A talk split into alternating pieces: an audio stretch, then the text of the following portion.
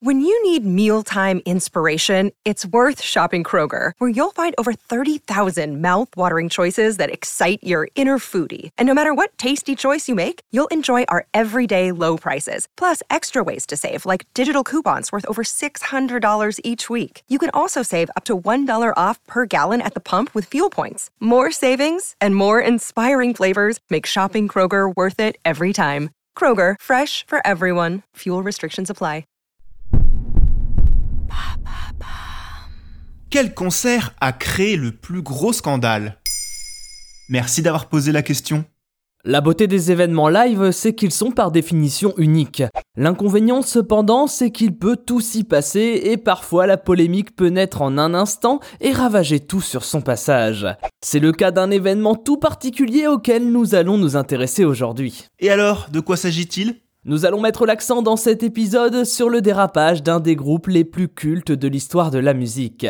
Il s'agit des Doors et plus particulièrement de son leader, Jim Morrison. Et avant de parler de l'événement en question, il est intéressant d'y mettre un contexte, car il faut savoir que le chanteur du groupe californien avait un rapport particulier aux foules.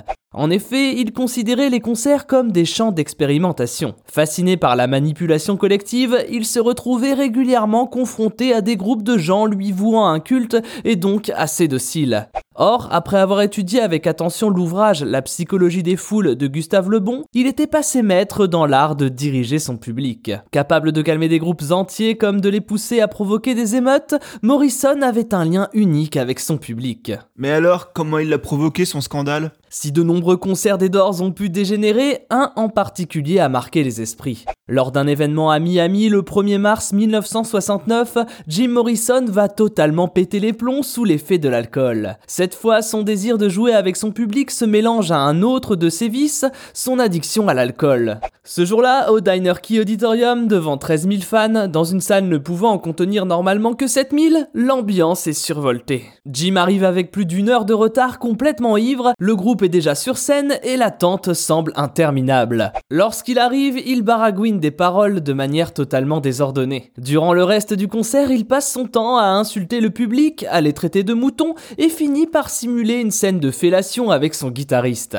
Le public s'échauffe et Jim ne fait rien pour arranger les choses en continuant ses insultes à destination de l'audience. Il invoque ensuite à tout le monde de se déshabiller pour vivre un élan d'amour, ce qu'une partie du public commence à faire. C'est là que tout dérape lorsque Morrison hurle au public qu'ils ne sont pas venus pour le rock, mais qu'ils sont venus pour autre chose. Après avoir prononcé ces mots, il dévoile son sexe à l'assemblée, du moins d'après les témoignages, car aucun photographe n'aura réussi à immortaliser ce moment. Alors que la fin de la performance est chaotique, les autorités locales ouvrent un dossier dès le lendemain pour demander un mandat d'arrêt contre Jim Morrison. Si celui-ci, accusé d'ivresse publique et comportement indécent, plaidera non coupable, le scandale mettra énormément de temps à s'éteindre. Pendant plus de 40 ans, le dossier va traîner sans jamais être classé pour finalement que Charlie Christ, gouverneur de Floride, ne gracie Morrison en 2010, 40 ans après le scandale et 38 ans après la mort du chanteur.